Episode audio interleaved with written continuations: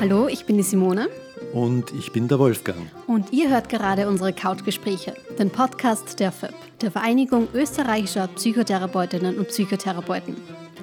Wir haben ja schon mal über Kinder gesprochen und da vor allem über die Erziehung und Gewalt in der Erziehung.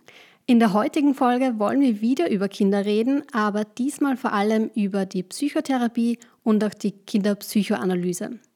Wie man am besten damit umgeht, wenn das eigene Kind häufig auf negative Weise auffällt und wann eine Therapie sinnvoll ist. Und wie immer haben wir wieder eine Expertin hier bei uns und das ist diesmal meine liebe Kollegin Magistra Sabine Schreckenthaler, Psychotherapeutin und psychotherapeutische Wissenschaftlerin, unter anderem mit Fokus auf Kinder- und Jugendpsychotherapie. Schön, dass du da bist, Sabine. Danke, dass ich da sein darf. Hallo. Ähm, dann fangen wir gleich mit der ersten Frage an. Was sind eigentlich so die besonderen Herausforderungen hm, bei der psychoanalytischen Arbeit mit Kindern? Also eine große Herausforderung ist natürlich, dass die Kinder abhängig sind von den Eltern, von den Erwachsenen. Das heißt, die kommen oft ja nicht selbst auf die Idee, zu einer Psychotherapie zu kommen. Die werden von den Eltern angemeldet. Die haben oft ganz andere Wünsche an die Psychotherapie als die Kinder selbst. Ähm, als Beispiel, ich frage die Kinder anfänglich immer, ob sie wissen, warum sie zu mir kommen oder ob sie wissen, was mein Beruf ist. Und die meisten Kinder schauen mich dann mit großen Augen ganz erstaunt an und sagen, ich weiß nicht, ich glaube, ich war schlimm in der Schule. Und die Eltern erzählen im Vorgespräch aber eine ganz lange Liste an Dingen, die sie gerne verbessert und verändert hätten. Das heißt, der Leidensdruck oder die Idee oder die Krankheitseinsicht ist meistens ganz anders. Und das ist natürlich eine größere Herausforderung als mit Erwachsenen, die konkret mit einem Anliegen zur Psychotherapie kommen kommen. Mhm. Wann kommen Eltern im Normalfall zu dir? Ähm, also ich wollte sagen, wenn es brennt im Normalfall. Also selten, dass jemand äh, kommt, wenn bemerkt wird, dass schon irgendeine Problematik da ist. Ähm, es ist ganz unterschiedlich der Zugang. Manche werden von der Schule geschickt, manche merken selber, dass es zu Hause äh, Problematiken gibt. Meistens kommen sie einfach, wenn der Leidensdruck groß ist, wenn äh, irgendwas das, das aushaltbare Maß überschritten hat. Das heißt, die Schule sagt den Eltern, das Kind sollte eine Therapie machen. Das kommt vor, ja. Und die Eltern befolgen unter Umständen diesen Rat und machen M das ja, dann. Ja, möglicherweise. Mhm. Aber ich bin gerade ein wenig mhm. verwirrt, weil ich ja. denke, Kinder, je kleiner sie sind, mhm. Äh, also ich würde als Systemiker, würde ich das so sagen, sind ja gewissermaßen wie Resonanzkörper für die Schwierigkeiten, die oft in der gesamten Familie bestehen. Ja, das stimmt. Also, dass die Schule ähm, eine Therapie vorschlägt, ist eine von vielen Möglichkeiten, wie Familien dann zur Psychotherapie kommen. Ähm, oft gibt's, ist es auch so, dass ähm, es Eltern gibt, die sagen, die Problematik besteht nur in der Schule, zu Hause gibt es das überhaupt nicht. Ja? Mhm. Und die dann das so ein bisschen befolgen, weil es Druck von, von der Schule aus gibt. Ja? Es gibt natürlich auch viele, die sagen, zu Hause ist eine Problematik oder ich merke, mein Kind ist unglücklich, ich merke, es äh, kommt zum Beispiel im Sozialen nicht zurecht, es gibt irgendwie keine Freunde äh, und es tut sich in Gruppen schwer. Also die Gründe, warum Familien und Eltern, Kinder und auch Jugendliche selbst Psychotherapie suchen, sind enorm. Mhm. Und was meinst du, wann sollten Kinder eigentlich wirklich in die Therapie? Also grundsätzlich würde ich sagen, sobald ähm, die meisten kommen, wenn der Leidensdruck so groß ist, dass es irgendwie nicht mehr tragbar ist oder dass zu Hause irgendwas nicht mehr tragbar ist, in der Schule nicht mehr tragbar ist. Ein Leidensdruck. Ist, kann was sein. Ein Leidensdruck ähm, kann sein, dass die Wutausbrüche zu Hause mhm. Immer größer, immer heftiger werden, immer unkontrollierbarer werden, dass sich die Eltern nicht mehr zu helfen wissen, merken auch, dass das Kind darunter leidet, das nach den Wutausbrüchen vielleicht kommt und sich entschuldigt und so weiter. Mhm. Ähm, also vom Leidensdruck sprechen wir in der Psychotherapie, wenn äh, wirklich durch bestimmte Verhaltensweisen, durch bestimmte Symptomatiken äh, es so ist, dass es nicht mehr tragbar ist mhm. oder nicht mehr tragbar. Mhm. Ähm, ich denke mir, gerade mit kleinen Kindern stelle ich es mir irrsinnig schwer vor, da ähm, eben ein Gespräch aufzubauen, weil denen fehlen ja auch oft die Worte und können sich mhm. nicht so ausdrücken. ausdrücken. Ähm, wie machst du das? Also bei desto kleiner die Kinder, desto mehr ist Spiel das Mittel der Kommunikation oder das Mittel der Wahl. Das heißt, ähm, wenn ich die Kinder fragen würde, vor allem so im Volksschulalter, wie ist es denn zu Hause, wie ist die Situation, dann wird meistens kommen normal, weil normal ist, was sie zu Hause gesehen haben und was sie kennen. Ähm, deswegen macht, ist das in der Psychoanalyse auch so, dass man den Kindern nicht vorgibt, was sie zu tun haben in der Psychotherapie, worüber sie zu sprechen haben, sondern ähm, der Kinderpsychotherapieraum meiner schaut so aus wie ein kleiner Indoor-Spielplatz. Also es gibt alles Mögliche an Materialien, an Bastelmaterialien, auch an Bewegungsoptionen, eine Schaukel zum Beispiel. Ähm, und die Kinder dürfen entscheiden, was sie tun, worüber sie sprechen, wie sie mich mit einbeziehen. Und anhand dessen, was gespielt wird, kann ich sozusagen innerpsychische Konflikte ableiten oder auch familiendynamische Problematiken ähm, und das auch im Spiel beantworten. Das heißt, wenn ein Kind äh, beginnt zu spielen, ähm, ist für mich interessant, was verwendet es denn zum Spielen? Äh, kann es überhaupt spielen? Also eine Spielhemmung zum Beispiel, wenn ein Kind in einem Raum steht voller Spielsachen, gar nicht weiß, was es tun soll, ist zum Beispiel sehr auffällig, weil es fehlt ihm das Kommunikationsmittel, das Kinder in dem Alter eigentlich haben sollten. Ähm, Anhand dieser Informationen versuche ich das dem Kind wiederzuspiegeln, andere Ausgänge im Spiel zu finden, eine Deutung vielleicht auch abzugeben, das auf die Familiensituation zu beziehen. Und so kommt man in Kommunikation. Also Spielen ist die Sprache des Unbewussten des Kindes. Äh, da fällt mir ein, dass der Mensch ja auch als Homo ludens, als der genau. spielende Mensch mhm. bezeichnet wird. Das heißt, die Kinderpsychotherapie oder die Kinderpsychoanalyse würde ja davon ausgehen, dass das ein integraler Bestandteil des menschlichen Daseins ist. Genau, also Spielen ist ein Teil der Kultur, würde man, glaube ich, so weit auch gehen, das zu sagen. Ähm, und aus dem Spielen, aus dem kindlichen Spielen entwickeln sich ja ganz viele Dinge. Also man lernt zu planen, zu lernen und so weiter. Ähm, es entwickelt sich in Folge eigentlich auch die Arbeitsmoral daraus. Und erwachsene Hobbys sind eigentlich Abkömmlinge vom kindlichen Spielen. Also man hört nie auf zu spielen. Ähm, kurze fachliche Zwischenfrage. Ähm, wir haben jetzt schon ein paar Mal das Wort Psychoanalyse gehört und eben Psychotherapie. Was ist da eigentlich der Unterschied? Also ähm, ich bin Psychotherapeutin und Psychoanalytikerin wäre jetzt ähm, ein Begriff, den es äh, so der landläufig ist, den es jetzt so im Gesetz nicht gibt. Ähm, Psychoanalyse ist eine Methode innerhalb der Psychotherapie, wird den tiefen psychologischen Schulen zugeordnet.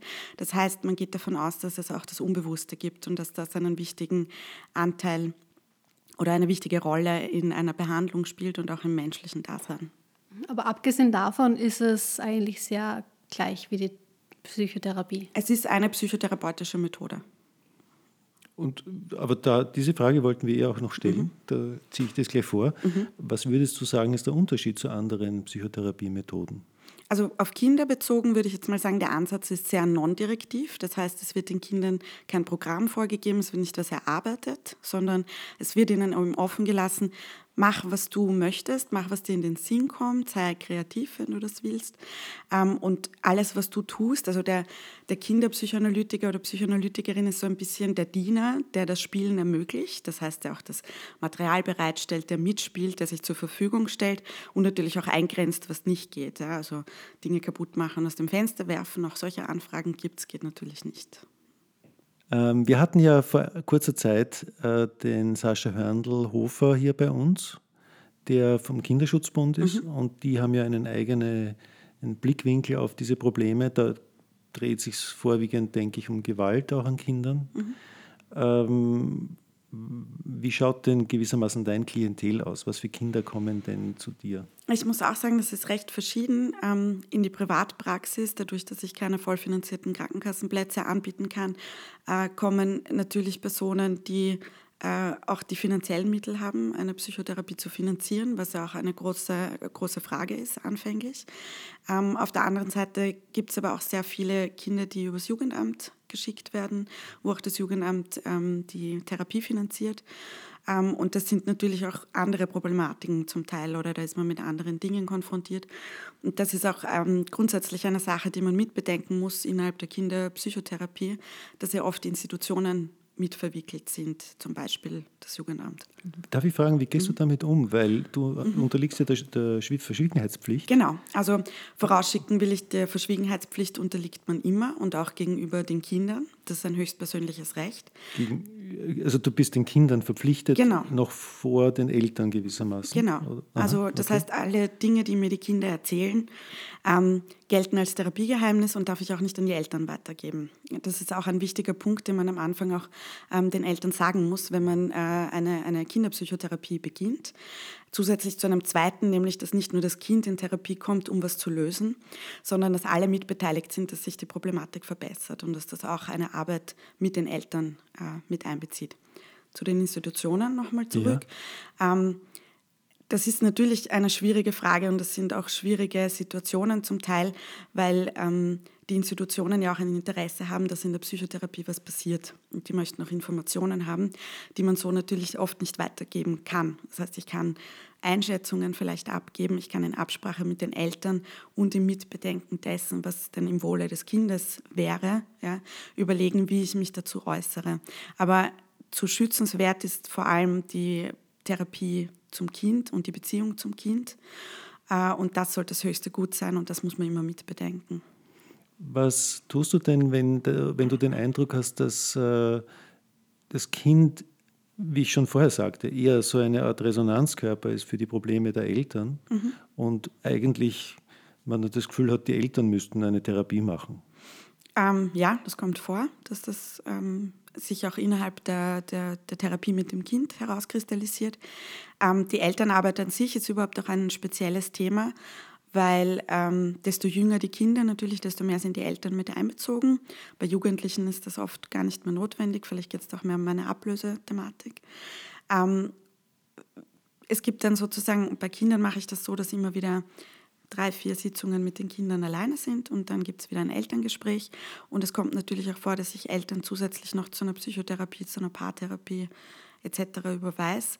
Aber es soll in der Psychotherapie nicht um eine Schuldzuweisung gehen. Also das Kind macht jetzt das oder ist so verhaltensauffällig, weil die Eltern so viel falsch gemacht haben.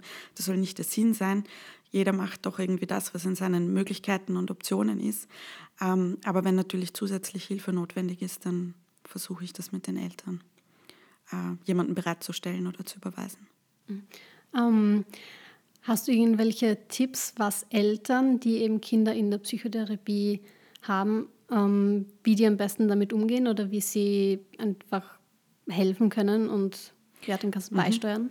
Also Eltern, die gut mitarbeiten, die sich dessen im Klaren sind, dass nicht nur das Kind jetzt geschickt wird, das Kind löst sein Problem und kommt wieder problemfrei aus der Therapie, das, da ist schon viel gewonnen und da ist schon, äh, das sind schon sehr gute Voraussetzungen. Das heißt, dass sich die Eltern sozusagen auch bewusst sind, wenn wir das Kind in eine Psychotherapie geben, dorthin überweisen wollen, dass sich da was ändert, dass sie auch viel mitarbeiten müssen, dass es viel Bereitschaft äh, geben muss, über Situationen zu Hause zu sprechen, vielleicht auch über Konfliktsituationen, die unangenehm sind und äh, auch aktiv mitarbeiten müssen, wenn das Kind zur Psychotherapie kommt. Vielleicht darf ich da noch mal kurz einhaken, weil ähm, ich äh, habe einen Teil meiner Ausbildung auch in der Drogentherapie verbracht mhm.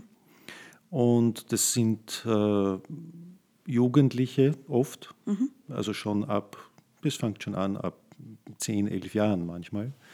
Ähm, und äh, da habe ich das so erlebt, dass die Eltern ihre Kinder, ihre missratenen Sprösslinge mhm. gewissermaßen mhm. nicht, gerne abgeben. Mhm. Also in dem Fall jetzt eher in der Psychiatrie, mhm. nicht so sehr in der Psychotherapie. Und hoffen, dass sie dann ein gebessertes, geläutertes Kind wieder zurückbekommen. Mhm. Und selber dann vielleicht am Anfang bei der ersten Sitzung oder vielleicht bei den ersten ein, zwei Sitzungen noch dabei sind, aber dann die Kinder oder die Jugendlichen allein schicken. Mhm. Mhm das habe ich immer sehr schwierig empfunden, weil der Eindruck sich sehr rasch verdichtet, dass es nicht nur um äh, Drogenkonsumation geht. Mhm, mhm. Ja, das ist auch eine Problematik, auch innerhalb der Kinderpsychotherapie, auch der jugendlichen Psychotherapie, ist man ja nicht nur mit dem Kind, sondern auch mit den Eltern. Das heißt, man muss ja mehrere Beziehungen eingehen, um diese Arbeit irgendwie wirksam machen zu können. Und äh, muss auch Interessen wahren können des Kindes, auch wenn man eine Beziehung mit den Eltern eingeht. Und das ist das ist ein Spagat oder das ist eine Herausforderung, die man als Kindertherapeut hat, auf jeden Fall. Ja, aber ich habe das so erlebt, dass die Eltern ja oft oder manchmal nicht wollen. Ja, habe ich auch schon erlebt. Das sind, das, sind, das sind eher Behandlungen, die nicht zu einem Ergebnis mhm. führen, was mhm. gewünscht wird. Mhm. Ja. Ähm, und, und auch schwierige Behandlungen ja. meistens, weil ja doch immer wieder der Versuch besteht, die Eltern mit ins Boot zu holen, mit ins Boot zu kriegen. Und wenn das natürlich immer wieder zu einer Enttäuschung führt, auch ähm, des Kindes, dass das nicht der Fall ist, dann sind das Behandlungen, die sehr herausfordernd sind. Ähm, ich würde gerne noch mal einen Schritt kurz zurück machen und versuchen, das Alter der Kinder einzuteilen, weil mhm. wir reden hier über Kinder und wir reden mhm. über Jugendliche, aber ich denke, da gibt es ja auch verschiedene Entwicklungsphasen. Kann ja. man das grob unterscheiden, wie du mit welchen Kindern und Jugendlichen wie arbeitest? Also ich kann es grob vielleicht versuchen zu unterteilen. Ja. Das ist natürlich im individuellen Fall meistens, äh, ja, Ausnahmen bestätigen die Regel, sagen wir es vielleicht so. Ähm, grundsätzlich kann man psychotherapeutisch auch schon mit Säuglingen und deren Eltern arbeiten, wenn es zu frühen Regulationsstörungen kommt. Das wären zum Beispiel äh, Schreibabys oder Fütterungsstörungen. da ist es natürlich so, dass man den Säugling nicht allein in Therapie hat, ja, sondern das ist ein Setting, was eindeutig mit den Eltern gemeinsam und mit dem Kind gemeinsam ist. Ähm, dann würde ich sagen, im Kleinkindalter gibt es noch immer auch eher die, die Regulationsstörungen. Mit Eintritt vom Kindergarten könnte man sagen, dass da auch oft Trennungsängste, vielleicht die ersten aggressiven, auffälligen im, Kinder, im Kindergarten gibt.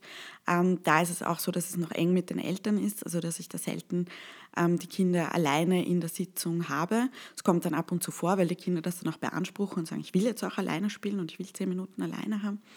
Ähm, in der Volksschule habe ich die Kinder im Setting eher alleine und begleitend immer wieder Elterngespräche, ab und zu mit den Eltern gemeinsam auch Sitzungen, weil da auch noch die Spielinteraktion interessant ist. Und dann würde ich sagen, ab der Mittelschule sowieso auch das Setting nur mehr alleine und die Jugendlichen können ohne Eltern meist kommen. Es gibt auch sehr viele taffe Jugendliche, die sich selbst zu einer Therapie anmelden und sagen, ich habe das beschlossen, ich will das machen. Coole Sache. äh, ich habe gleichzeitig, während du das gesagt hast, auch so die äh, psychiatrische Terminologie im ICD-10 mhm. im mhm. Kopf, weil da gibt es ja zum Beispiel die Fütterung, also bei den Essstörungen gibt mhm. es die Frühfütterungsstörungen, das Speaker-Syndrom mhm. und wo mhm. die Leute so, also die Kinder Schnipsel, mhm. Farbschnipsel, solche Sachen essen. Und später wandelt sich das dann mehr in die typischen Essstörungen, die wir von den Erwachsenen kennen, also Bulimie, Anorexie und so. Dann gibt es ja diese sozialen Probleme, äh, also ähm, aggressives Verhalten mhm. gegenüber Gleichaltrigen oder innerhalb oder außerhalb der Familie und so. Also die Psychiatrie teilt es mehr äh, kategorial ein, mhm. einfach nach, also macht eine Unterschiedserzeugung gewissermaßen, mhm. die vielleicht gar nicht immer sinnvoll ist, weil ähm, das Thema ja dann ganz anders aufgearbeitet werden muss. Also da kann die Psychiatrie mit Medikamenten beispielsweise nichts machen oft. Ja, das stimmt. Ähm, das ist auch hm, so gänzlich glücklich bin ich mit der Einteilung vom ICD-10 auch nicht, aber man muss natürlich eine Diagnose vergeben, wenn das mit der Krankenkasse verrechnet wird. Und da gibt es halt auch viele, ähm, oder nachdem der ICD halt deskriptiv ist, das heißt, er listet Symptome auf und man kann die quasi abhackeln und dann kann man äh, eine Diagnose vergeben. Das wird halt oft, finde ich, auch den Kindern insofern nicht gerecht, weil so ein riesiges Entwicklungspotenzial in dem Alter da ist, dass sich äh, Diagnostiken einfach so schnell verändern, auch zum Teil, oder halt die Dynamik dahinter nicht beschrieben ist und es kommt ein bisschen zu kurz oft, äh, eine reine deskriptive Diagnose zu vergeben. Mhm. Ähm, wenn ich jetzt ein Kind habe und das weigert sich, zur Schule zu gehen, mhm. konsequent, ähm, was kann ich dann machen? Also der Gang zu Professionisten wäre dann wahrscheinlich angezeigt, weil der Leidensdruck, über den wir vorher gesprochen haben, insofern groß werden wird, weil die Schule Druck machen wird, weil vielleicht das Jugendamt auch Druck machen wird, wenn sie darüber äh, Bescheid wissen, dass das Kind konsequent und über längeren Zeitraum nicht in die Schule geht. Ähm, es wäre dann sinnvoll abzuklären, was ist denn für ein Setting überhaupt möglich und was, ist, was, was für eins ist sinnvoll. Gerade bei Schulabsentismus ist die Frage, ob es da nicht dann niederschwellige Programme auch braucht, damit äh, das in die Schule gehen wieder möglich wird. Eine begleitende Psychotherapie würde ich jetzt mal pauschal mich trauen zu sagen, ist nie falsch. Ähm, auch um die Eltern ein bisschen mit zu betreuen. Eine Elternberatung wäre zusätzlich auch eine Möglichkeit, wie denn damit umgehen, wenn sich das Kind in der Früh weigert oder Bauchschmerzen hat oder andere Dinge, warum es nicht in die Schule gehen kann. Ähm, also das erste ist immer der Gang zumindest zu einem Professionisten, der dann auch einen Behandlungsplan erstellen kann oder auch sagen kann, was ist denn überhaupt sinnvoll. Das könntest auch du sein. Das könnte, ja, das könnte jeder Kinderpsychotherapeut sein, es könnten Kinderpsychologen sein, Kinderpsychiater sein. Das erste, glaube ich, das Wichtigste ist mal wo ankommen, sich klar sein, das ist eine Problematik, wo ich ähm, Hilfe in Anspruch nehmen möchte und kann. Und äh, dann muss man auch individuell entscheiden, was macht denn Sinn, was geht überhaupt, was liegt in den Möglichkeiten der Eltern, was jetzt auch ökonomisch ist, wenn das Kind irgendwo am Land zur Schule geht und es ist kein Schulwechsel möglich und es ist vielleicht eine Situation, die mit Mobbing zu tun hat, dann muss man überlegen, was das bedeutet. Schulabsentismus ist aber auch häufig so, dass die Kinder nicht zur Schule gehen wollen, weil sie lieber zu Hause bleiben, weil es die Befürchtung gibt, zu Hause könnte irgendwas passieren, wenn ich nicht da bin. Und das muss man zuerst einmal sondieren. Woran liegt es denn überhaupt und was was ist denn die mhm. Behandlungsmöglichkeit? Ähm, wie findet man am besten den richtigen Kinderpsychotherapeuten? Das ist eine schwierige Frage. ähm, ich glaube, es ist wie in der Psychotherapie überall, dass grundsätzlich eine Sympathie ähm, da sein muss, damit die Behandlung Erfolg hat, sowohl was die Eltern zum Therapeuten betrifft, als auch das Kind, das sich da wohlfühlen muss ich könnte jetzt, also Fähigkeiten, glaube ich, die Kinderpsychotherapeuten haben sollten, wäre natürlich schon, sich in die Gedankenwelt des Kindes einfühlen zu können, in den Entwicklungsstand des Kindes einfühlen zu können, eine Sprache zu verwenden, die altersgerecht ist und die dem Wortschatz des Kindes entspricht, die familieninterne Sprache äh, auch zu, zu kennen oder versuchen, sich da hineinzufühlen. Und man braucht natürlich Kenntnisse auch über die Entwicklungspsychologie, über angrenzende äh, über angrenzende Wissenschaftsbereiche, Pädagogik, Säuglingsforschung, Bindungsforschung und so weiter. Das kann man jetzt natürlich als äh, möglicher Patient nicht abtesten, aber sind vielleicht gute Hinweise.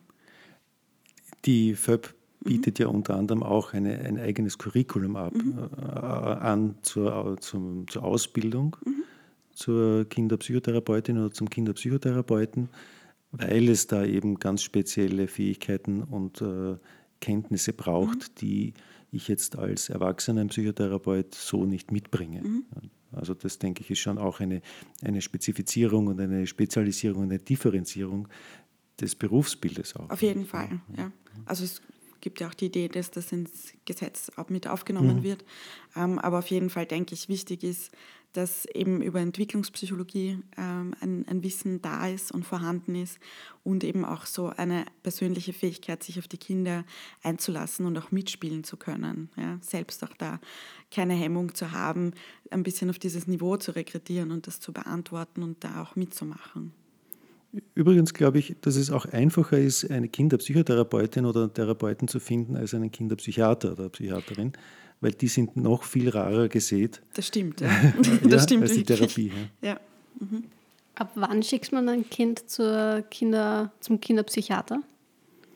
An und für sich kann das auch schon ab dem Säuglingsalter passieren. Also wenn eine Fütterungsstörung da ist, würden eventuell Eltern auch vielleicht zuerst sogar mal an den Internisten oder Internistin denken, weil es könnte auch sich um eine organische Störung handeln, um eine Verengung im Magen-Darm-Bereich.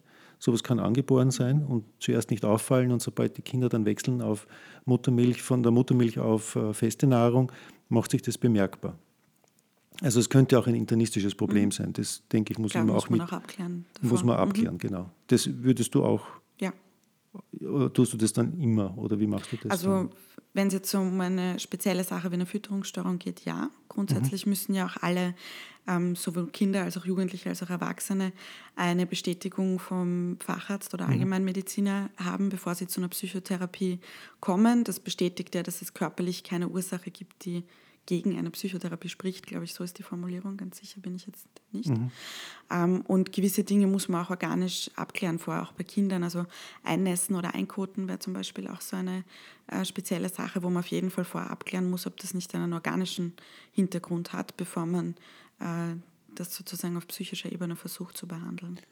Da gibt es ja auch oft äh, Bedenken oder Vorbehalte von Seiten der Medizin. Mhm dass die Psychotherapie dann herumtherapiert und eigentlich ein organisches Problem übersieht. Oder so. Mhm. Das ist so mhm. ein, ich kenne das so als ein Thema, mhm. äh, warum man dann manchmal misstrauisch der Therapie gegenüber ist. Ja, ich versuche es ein bisschen so zu halten, wie wie, wie ich das von Medizinern gehört habe, man versucht mal diagnostisch die einfachsten Wege zu gehen oder die einfacheren Wege zu gehen und äh, handelt sich vom Einfachen zum Schweren sozusagen. Und manchmal ist es eben notwendig, dass davor körperlich abgeklärt wird, ob es Ursachen gibt. Ich, ich, kenne das auch nicht, das mhm. stimmt so, die, die äh, die einfachsten Erklärungen sind die wahrscheinlichsten. Genau. Und wenn die nicht zutreffen, dann muss man halt weiterschauen. Genau, genau. Ja. Wobei umgekehrt der Fall auch oft vorkommt, gerade bei so psychosomatischen ähm, Geschichten, auch bei Kindern mit äh, Bauchweh, Kopfweh, was, was keine körperliche Ursache hat, dass da eher ähm, die Eltern mit dem Kind kommen und schon einen Backen am Befunden haben und sagen, das haben wir alles gemacht, da gibt es keinen Befund und das ist jetzt quasi unsere letzte Station. Also das ist vielleicht das, was die Psychotherapeuten eher mitbekommen. Das ist dann eine spezielle Herausforderung. Genau. Dich, genau.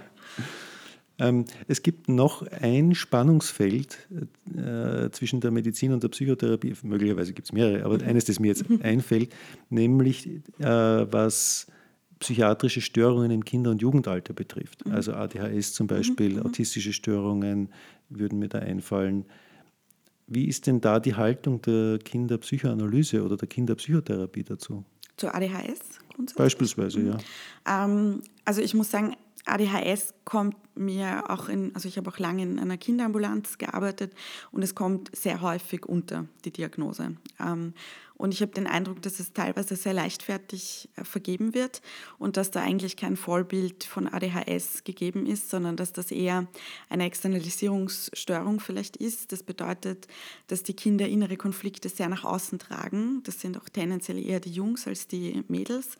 Das heißt, es sind eben besonders wilde Jungs und die äh, wenig äh, Grenzen akzeptieren und so weiter. Und da habe ich schon den Eindruck, dass das sehr oft sehr leichtfertig mit einer ADHS Diagnose geschmissen wird. Ja. Ich, ich, muss auch sagen, äh, ich, ich äh, sage den Kollegen, Kolleginnen in Ausbildung immer wieder, äh, die Deutschen mhm. ja, haben dankenswerterweise sehr präzise, sehr detailliert, detailliert ausgearbeitete Leitlinien, mhm, mhm. die man auch runterladen kann im Internet. Mhm und weisen immer wieder darauf hin, dass eine solche Diagnose nur gestellt werden soll, wenn eine umfangreiche Diagnostik gemacht wird. Ja. Und da gehören mehrere Punkte dazu, inklusive psychologische Testung, Beobacht, mhm. Verhaltensbeobachtung, äh, Interviews mit den Pädagogen, Pädagoginnen, also diese ganze mhm. Liste mhm. eigentlich. Ja. Es ist ja auch ganz oft, also ich glaube, das ist ja auch ein, ein großes Kriterium. Ähm, die Verhaltensauffälligkeiten muss alle oder sollte alle Lebensbereiche betreffen. Und ganz oft, wenn man dann fragt, wo tritt das denn auf, ja, dann na, ausschließlich in der Schule zu Hause ist es nicht so, ja, oder umgekehrt. Und das wird schon mal gegen eine ADHS-Diagnose sprechen. Ja. Also ich habe den Eindruck, dass es sehr, sehr leichtfertig vergeben wird. Mit Autismus, muss ich sagen, habe ich in der Praxis relativ wenig zu tun, aber auch da weiß ich, dass ähm, die Diagnostiken teilweise sehr umfangreich sind und sehr genau. Und dann gibt es aber auch wieder Befunde und Diagnostiken, die wirklich äh, sehr schnell zum Schluss kommen, dass es Autismus ist. Und das sind doch auch gravierende Diagnosen, wo man, finde ich, auch sehr vorsichtig sein muss, äh, wann man das denn gibt und was das auch für eine Auswirkung hat. Ja, therapeutisch ist es sehr weitreichend, ja. weil man ganz einen anderen Zugang wählen würde ja, in ja. dem Fall. Es ist auch was anderes. Ähm, den Eltern zu sagen, das ist eine ADHS-Diagnose, als das ist vielleicht eine Problematik, die sich aus einer Beziehungsdynamik ergibt, die zu Hause herrscht. Äh, das, ja, nämlich wie unterschiedlich wird das wahrgenommen? ähm, also ich habe schon den Eindruck, dass wenn eine Diagnose dasteht, ist das für die Eltern auf der einen Seite erleichternd, weil sie sagen, das ist die Diagnose. Mhm. Aber es sinkt gleichzeitig manchmal auch die Motivation zu sagen, okay, ich kann aber aktiv das unterstützen und was damit tun und machen. Äh, und diese Diagnose bleibt jetzt nicht bicken und äh, ist ewig an dem Kind verhaftet. Äh, ich hätte noch eine gesellschaftliche Frage. Mhm. Hast du das Gefühl, dass es mehr geworden ist, also an, an dem Angebot oder an der Nachfrage von Kinderpsychotherapie? Ähm, ob die Nachfrage höher ist, kann ich nicht beantworten. Ich glaube, die Akzeptanz ist gestiegen und ich habe auch den Eindruck, dass ähm, es sozusagen nicht mehr der letzte Ausweg ist, zur Psychotherapie zu gehen, sondern dass auch schon in Prozessen, wo man merkt, jetzt kommt man in eine Lebensphase, die schwieriger wird oder wo man nicht sich gleich rauszieht, ähm, eine Psychotherapie nicht mehr das letzte, das letzte Mittel ist, wo man hingeht. Ähm, ich arbeite einmal in der Woche in, in, in Wolfstal, also im ländlicheren Gebiet, sonst bin ich immer in Wien. Da merke ich schon noch große Unterschiede, muss ich sagen. Äh, was der Zugang der, der Leute auch ist zur, zur Psychotherapie. Also in Wien ist man doch offensichtlich anonymer, da fällt es leichter, sich auch äh, Hilfe zu holen.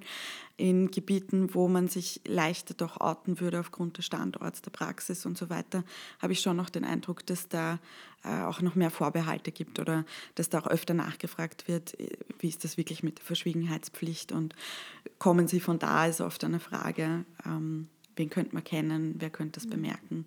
Das habe ich in Wien nicht den Eindruck, dass das besonders eine Problematik wäre. Aber das heißt, dein Eindruck, dass Ängste beispielsweise bei Kindern oder Depressionen bei Kindern mehr werden, siehst du so nicht oder das hat, ist in deiner Praxis nicht so ich kann, auffällig? Ich muss sagen, ich kann es nicht beantworten. Also ich bin seit zehn Jahren in dem Feld und ich kann jetzt die die letzten zehn mhm. Jahre sozusagen mhm. Revue passieren lassen, aber ich kann jetzt, ich kann mich natürlich auf Zahlen stützen. Ja. Ich habe schon den Eindruck, äh, auch dass es wesentlich schneller gesehen wird und dass es äh, nicht mehr vielleicht mit so, einem, mit so einer großen Schwellenangst verbunden ist, äh, sich Hilfe zu holen. Ja.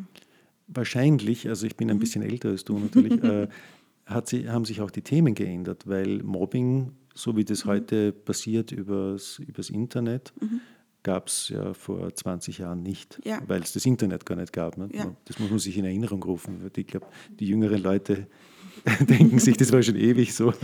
Ja, also auch ähm, der Umgang mit Medien ist zum Beispiel auch ein, ein, eine große Thematik in, innerhalb der Psychotherapien. Ähm, wie äh, die Frage auch der Eltern, wie viel ist gut, was, wie kann ich das begrenzen, soll ich das begrenzen und so weiter. Und äh, da muss man sich schon vor Augen führen, gerade bei Kindern ähm, im Vorschulalter, also Kindergarten, Vorschulalter, ist ja auch die Grenze zwischen Realität und Fantasie noch gar nicht äh, so gegeben. Das heißt, wenn die was anschauen am Tablet, eine Serie, ist es für sie so, als wären sie dabei gewesen und als wäre ihnen das passiert an dem Tag. Und wenn man sich jetzt vorstellt, man schaut sich selber irgendeinen Thriller an oder einen Horrorfilm und es wäre für einen gewesen, als wäre man dabei gewesen, ja, dann ist das wahnsinnig beängstigend, äh, sehr anstrengend ja, und wahrscheinlich nicht verwunderlich, wenn man danach nicht schlafen kann oder sonst Ängste oder irgendwelche Auffälligkeiten zeigt. Äh, und da, das ist immer ein größeres Thema auch in, innerhalb der Psychotherapie. Das wäre eigentlich ein Thema für, für im Vorfeld von Psychotherapie eher eine Frage der Pädagogik. Eine, ja, ne? auch eine Präventionsgeschichte, äh, ja, würde genau. ich sagen. Ja. ja, da fällt mir auch ein, dass ja von Seiten der Psychotherapie auch immer wieder die Forderung, ich glaube auch von Seiten des Kinderschutzbundes sogar, äh, war, dass man mal einfach routinemäßig äh, die Kinder abklären lassen sollte, einfach ein oder zwei Gespräche einbauen sollte, sowas wie Mutter-Kind-Pass mhm, zu mhm, einem mhm, Besuch oder so, um grobe äh, Probleme gleich im Vorhinein zu erkennen oder rechtzeitig zu erkennen, sodass sich das gar nicht auswächst zu einem Riesenproblem. Das wäre zu befürworten. Wär, würdest ja. du auch so befürworten, ja. Mhm. Also auch, weil es erstens auch die Psychotherapie und, und auch die, die klinisch-psychologische Diagnostik stärken wird als ein äh, medizinisches Angebot. Mhm. Innerhalb der Mutter-Kind-Pass-Untersuchungen zum Beispiel. Mhm. Ja, da gibt es auch gewisse Spannungen mit den Ärzten, glaube ich. Das ja. denke ich auch, ja. das ja, das so? ist leider ein schwieriges Feld, muss ich sagen. Ja, ja. ja. Mhm. Ähm, du hast vorher den Medienkonsum angesprochen. Ähm, kann man oder wie stark ist eigentlich das Potenzial, wirklich vom, also handysüchtig zu werden? Also das Potenzial, ich kann es jetzt nicht in einer Zahl messen, aber das Handy ist natürlich ab dem Moment, wo man es bekommt, wahnsinnig interessant und wahnsinnig wichtig. Und ähm, ich bin dann auch immer wieder erstaunt, wenn dann die Eltern noch sagen, sie wissen gar nicht oft, was die Kinder da am Handy machen oder was die da tun. Ja. Und gerade das ist auch ein wichtiger Faktor, ja, womit sich die Kinder beschäftigen. Ich lasse mir das auch oft in, den, in der Psychotherapie zeigen und sagen, was schaust du denn an oder was ist denn wichtig? Dann sind die Eltern immer ein bisschen erstaunt, dass ich sage, ja, sie dürfen das Handy mitbringen, aber ich versuche das dann noch zu erklären, weil das ja auch zeigt, wo liegt das Interesse, wo, äh, womit beschäftigen sich die Kinder. Also ein Unterschied, ob ich jetzt äh, mir YouTube-Videos oder TikTok-Videos den ganzen Nachmittag anschaue oder ob ich Fortnite spiele. Und das sagt schon viel auch über die äh, Persönlichkeit bzw. den Entwicklungsstand äh, der Kinder aus und, und das Interesse. Ähm, ich habe häufig auch Kinder, die, wo es in, in, Psychotherapie, wo es dann heißt, die können sich nicht konzentrieren in der Schule und die hängen immer nur am Handy. Ich würde schon sagen, dass das korreliert, ja, was auch irgendwie verständlich ist. Ja, wenn man sich so ein Spiel wie Fortnite anschaut, da passiert wahnsinnig viel, man hat überall Anzeigen. Es kann nach 20 Sekunden vorbei sein, wenn man nicht aufpasst. Ja. Und dann schaut man in ein Schulheft und da bewegt sich gar nichts, maximal das, was ich da reinschreibe. Und da, glaube ich, muss man schon auch aufpassen, wie viel Konsum ist gut, wann auch zu welcher Uhrzeit wird, der, wird das Handy eingesetzt und das Handy aber gleichzeitig auch nicht zu, zu verteufeln und zu sagen, das ist jetzt Schuld an allem, ja, sondern dass man da auch Kompetenzen entwickelt, wie kann ich es denn verwenden, wie tut es mir gut, was ist ein Umgang, der ähm, auch Spaß macht. Ähm, da muss ich ja sagen, höre ich immer wieder auch von Kolleginnen oder Kollegen, die Eltern sind gleichzeitig und die Kinder mhm. in dem mhm. Alter haben. Fortnite ist mhm. ja wirklich ein sehr weit verbreitetes Spiel ja. Ja, ja, zurzeit dass, dass ich die Eltern oft sehr überfordert erlebe, weil sie das nicht alles kontrollieren können. Das stimmt auch, ja. Also ich muss selber sagen, als Vater meiner Kinder, ich äh, weiß nicht, was die sich alles angeschaut mhm. haben. Also ich hatte den Eindruck, dass es soweit okay ist, mhm. aber ich hätte es nicht gewusst. Mhm. Ja. Und äh, manchmal frage ich mich, ob es da nicht doch die Hilfe von also wie soll ich sagen, staatliche Hilfe oder eine übergeordnete Hilfe bräuchte, um das ein wenig zu reglementieren, mhm. soweit es halt möglich ist, weil, weil die Eltern selber sonst in die Rolle von Detektiven kommen, die ständig hinter ihren Kindern her sind um zu kontrollieren, was die jetzt da im Internet schauen. Das stimmt. Es ist auch oft bei den Eltern, ähm, ich sage ihnen dann auch immer, lassen Sie sich doch mal was zeigen oder fragen Sie mal Ihre Kinder, was sie sich anschauen, geben Sie Ihren Kindern den Expertenstatus, die sollen ihnen Fortnite-Spielen beibringen. Ja? Ähm, und ganz oft sind die Kinder da auch sehr dabei, wenn sie merken, das wird nicht abgewertet oder das wird nicht äh, gänzlich als negativ gesehen, was sie da machen. Ja? Äh, aber natürlich, kontrollieren ist irrsinnig schwierig. Also es gibt Apps und es gibt schlaue Kinder, die genau wissen, wie man diese Apps umgeht. Ähm, und man kommt da leicht in die Detektivenrolle, klar. Mhm. Ähm, eine Frage habe ich auch noch, die, weil nicht immer sind die Eltern gewissermaßen, also weder schuld noch irgendwie jetzt mhm. primär verantwortlich für das Verhalten der Kinder, sondern es gibt ja auch viel Kritik an der Schule. Also, mhm. dass dort manchmal pädagogisch nicht ganz so gearbeitet wird, wie man vielleicht äh, es erwarten würde oder wie es die Kinder brauchen. Wie, wie gehst du damit um? Ähm, also das war auch das, was ich vorher mit dem Schulabsentismus so ein bisschen angesprochen habe. Anfänglich muss man mal äh, sondieren, warum bleibt das Kind denn der Schule fern? Ja? Hat das vielleicht auch damit zu tun, dass es ähm, wirklich schwerwiegende Problematiken mit Pädagogen gibt äh, oder dass da auch äh, eine Problematik ist, die sich auf Beziehungsebene nicht lösen lässt? Ja? Ähm, was ich erlebe, ist schon, dass in den Schulen die, diese Beratungslehrerangebote ausgebaut werden, auch die schulpsychologischen Angebote, was sehr begrüßenswert ist, weil oft ist es auch so, dass gewisse Dinge, finde ich, in einer Einzelpsychotherapie nicht gänzlich bearbeitet werden können, gerade was äh, soziale Themen in der Gruppe betreffen. Und da braucht es auch wirklich eher äh, die Fachfrauen und Fachmänner, die im Feld sind und dort, dort mitarbeiten und das, das live beobachten können. Ähm, die Schule an sich kann ein guter Faktor sein zum Mitarbeiten. Äh, und es gibt, also genauso gut wie es Eltern gibt, die sehr gut mitarbeiten, kann es auch Schulen geben, die sehr gut mitarbeiten. Äh, und genauso wie es Eltern gibt, die unbewusst oder bewusst ähm, die Psychotherapie sabotieren, kann es auch Schulen geben, die sich so verhalten. Also es ist halt, ähm, Kinderpsychotherapie schließt viele Personen in der Therapie mit ein, die nicht anwesend sind. Ich finde es sehr schön, auch dir zuzuhören, weil äh, diese Differenziertheit, die da notwendig auch ist, mhm. also nicht pauschal eine entweder die Gruppe der Eltern oder die Schule generell mhm. zu verteufeln oder an den Pranger zu stellen, scheint mir da ganz wichtig und wertvoll zu sein, mhm. weil man dann sofort in so eine Oppositionsstellung hineinkommt. Ja. ich gegen die Schule oder die gegen Schule. die Eltern. Also mhm. das, und das hilft niemandem. Das hilft niemandem. Ja, ist auch oft der erste, der erste Versuch auch äh, mit den Eltern, dass sie auch wieder auf die Schule zugehen oder dass es eine Möglichkeit gibt, da zusammenzuarbeiten. Ein Kind, das merkt, dass die Eltern im Clinch mit der Lehrerin liegen, wird nicht gern hingehen, egal wie. Logischerweise, ja. ja. Eins vielleicht muss man auch noch erwähnen, dass Psychotherapie keine schnellen Lösungen anbietet. Weil ich denke, manchmal wollen ja die Eltern das oder hätten die gern, dass das jetzt äh, in ein paar Wochen verschwunden ist, das Problem. gibt es auch. Also es gibt auch Fälle, wo Psychotherapien sehr kurz sind oder wo es mit ein paar Beratungsstunden durchaus lösbar ist. Es kommt immer darauf an, äh, in welchem Stadium quasi befindet man sich. Ja? Also fängt das Feuer gerade zu brennen an oder brennt das ganze Haus. Ja?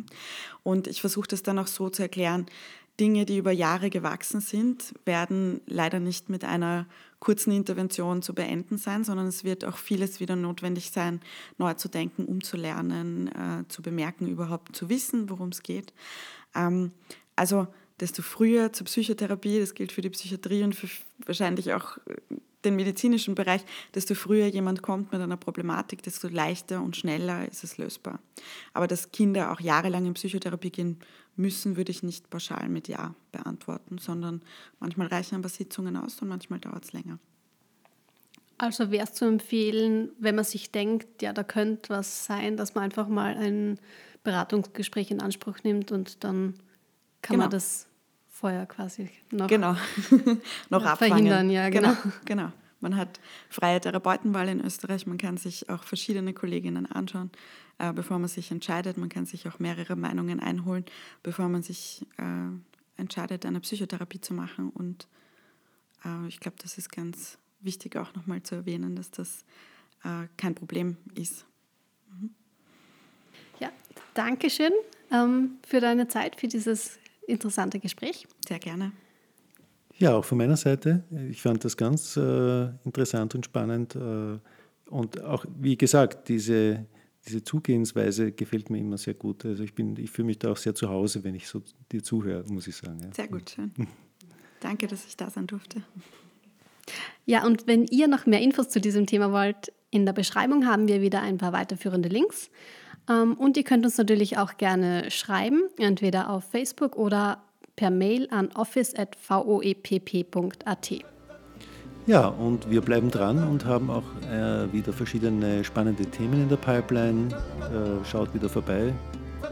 Oder hört vorbei, ja, schaltet genau, ein. Genau, genau. Bis dann. Bis dann.